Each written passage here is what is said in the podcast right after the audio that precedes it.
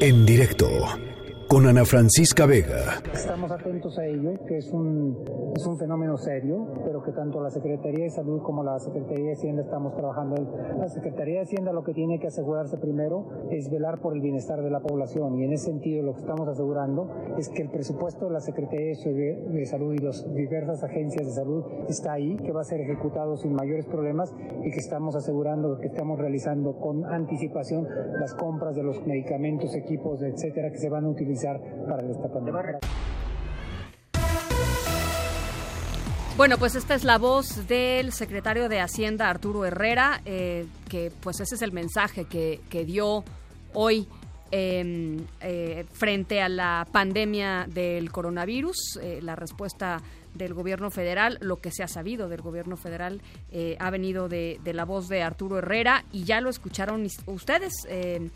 Evidentemente, pues habrán efectos. Hemos estado platicando también sobre los efectos económicos de esta de esta pandemia y para platicar un poquito sobre esto y sobre exactamente de qué se trata y cómo se podrían cuantificar y qué políticas se podrían eh, pues establecer para pues para tratar de, no diría frenar, pero pues de, de, alguna manera contener algunos de los costos eh, más importantes de esta de esta pandemia a nivel eh, global. Está con nosotros en la línea, yo le agradezco mucho, Martín Castellano, economista en jefe para América Latina del Instituto de Finanzas Internacionales. Ellos están en, en la ciudad de Washington, D.C. Martín, me da mucho gusto saludarte. ¿Cómo estás? Buenas tardes.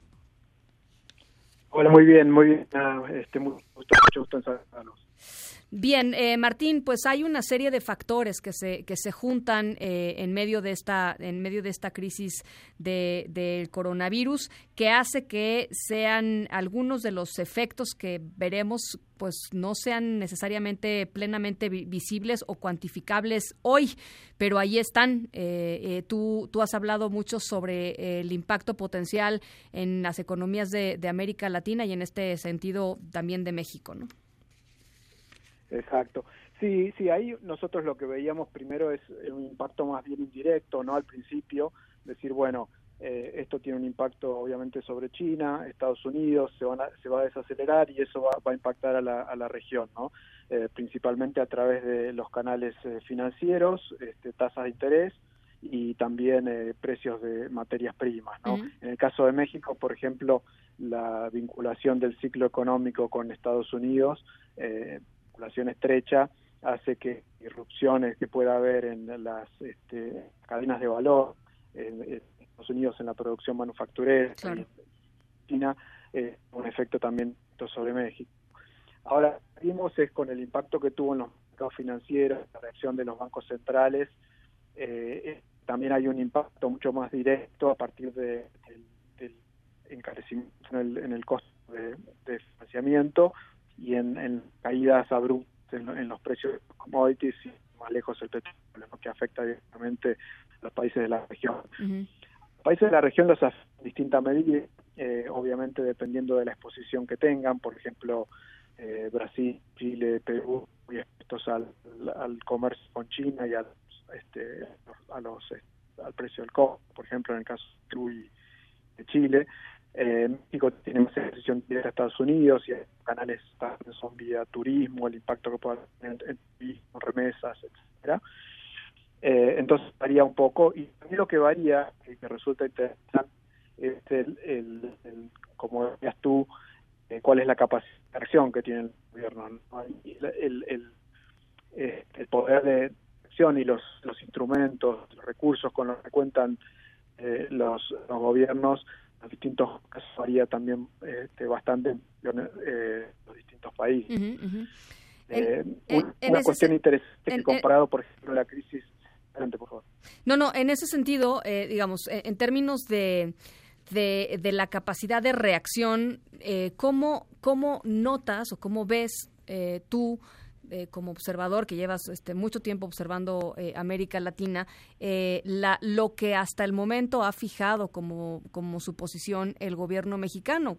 escuchábamos a Arturo Herrera hace hace unos un par de minutitos diciendo pues estamos tomando las precauciones que se puede la economía está fuerte este etcétera etcétera a ti esto te deja tranquilo o, te hace pensar otras cosas En el caso de México, creo que las instituciones económicas del país son, son muy sólidas, negocio, la, estabilidad de, precios, eh, la estabilidad financiera que ha tenido México a partir del, del, del Central del, de México, una institución reconocida a nivel a nivel mundial, tiene, una alta credibilidad. Eh, el, el, Banco Central en este momento tiene tasas niveles de tasas altas comparados a otros países de la región, por ese lado puede haber un poco de espacio para proveer eh, actividad económica, eh, dado que las expectativas de inflación se encuentran eh, eh bajo control. Eh, y por el lado fiscal la situación es un poco más estrecha, digamos, este, la cuestión presupuestaria, digamos, México tiene un, fondo de, de, estabilización que lo ha usado el año pasado, ¿Sí?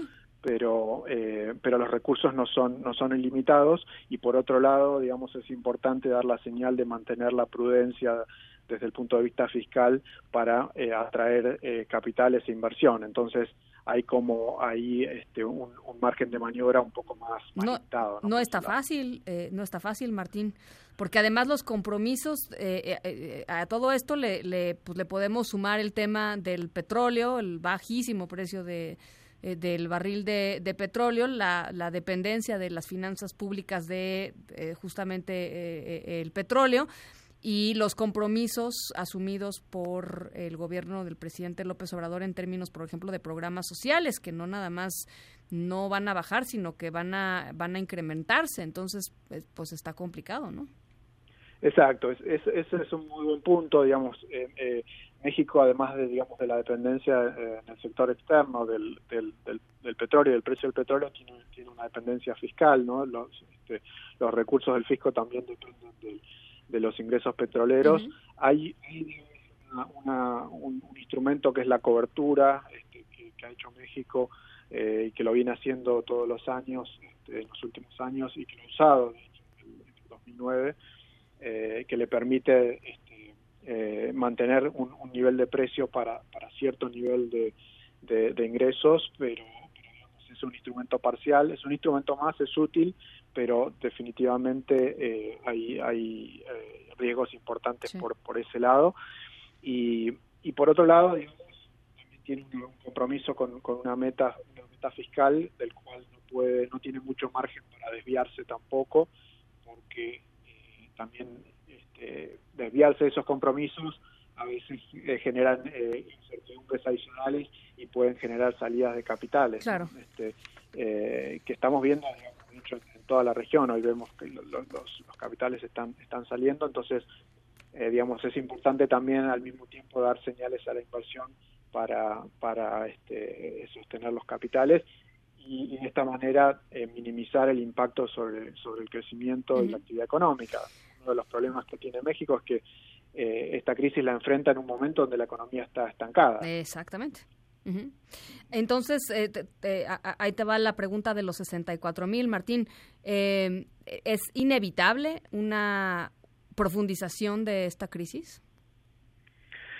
Bueno, ahí el impacto en el, en el crecimiento, digamos, todavía hay, hay incertidumbre porque tampoco conocemos cuál es la magnitud y cuál es la duración de este, de este choque. Sabemos que es un choque temporario, eh, a diferencia por ahí de, lo que fue la crisis del, 2008-2009, fue mucho más, largo, eh, pero de todas maneras no sabemos cuánto va a durar, tampoco sabemos la, magnitud, eh, pero definitivamente México tiene algunos, como habíamos hablado, algunos colchones para, para, enfrentar y minimizar las el impacto en el crecimiento económico, pero definitivamente va a tener un impacto, ¿no? Entonces, creo que el riesgo de que México entre en una recesión es, es más alto que, en el caso de otros países de la región donde estos colchones son un poco más este, eh, abundantes y, por otro lado este, están en, en, un nivel de crecimiento más, eh, más, importante. Bien.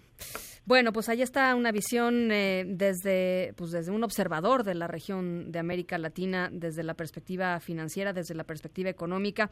Martín, te agradezco mucho estos minutos. Un saludo hasta Washington. Bueno, muchas gracias, Ana. Gracias, Martín Castellano, economista en jefe para América Latina del Instituto de Finanzas Internacionales, allá en Washington, D.C. En directo, con Ana Francisca Vega.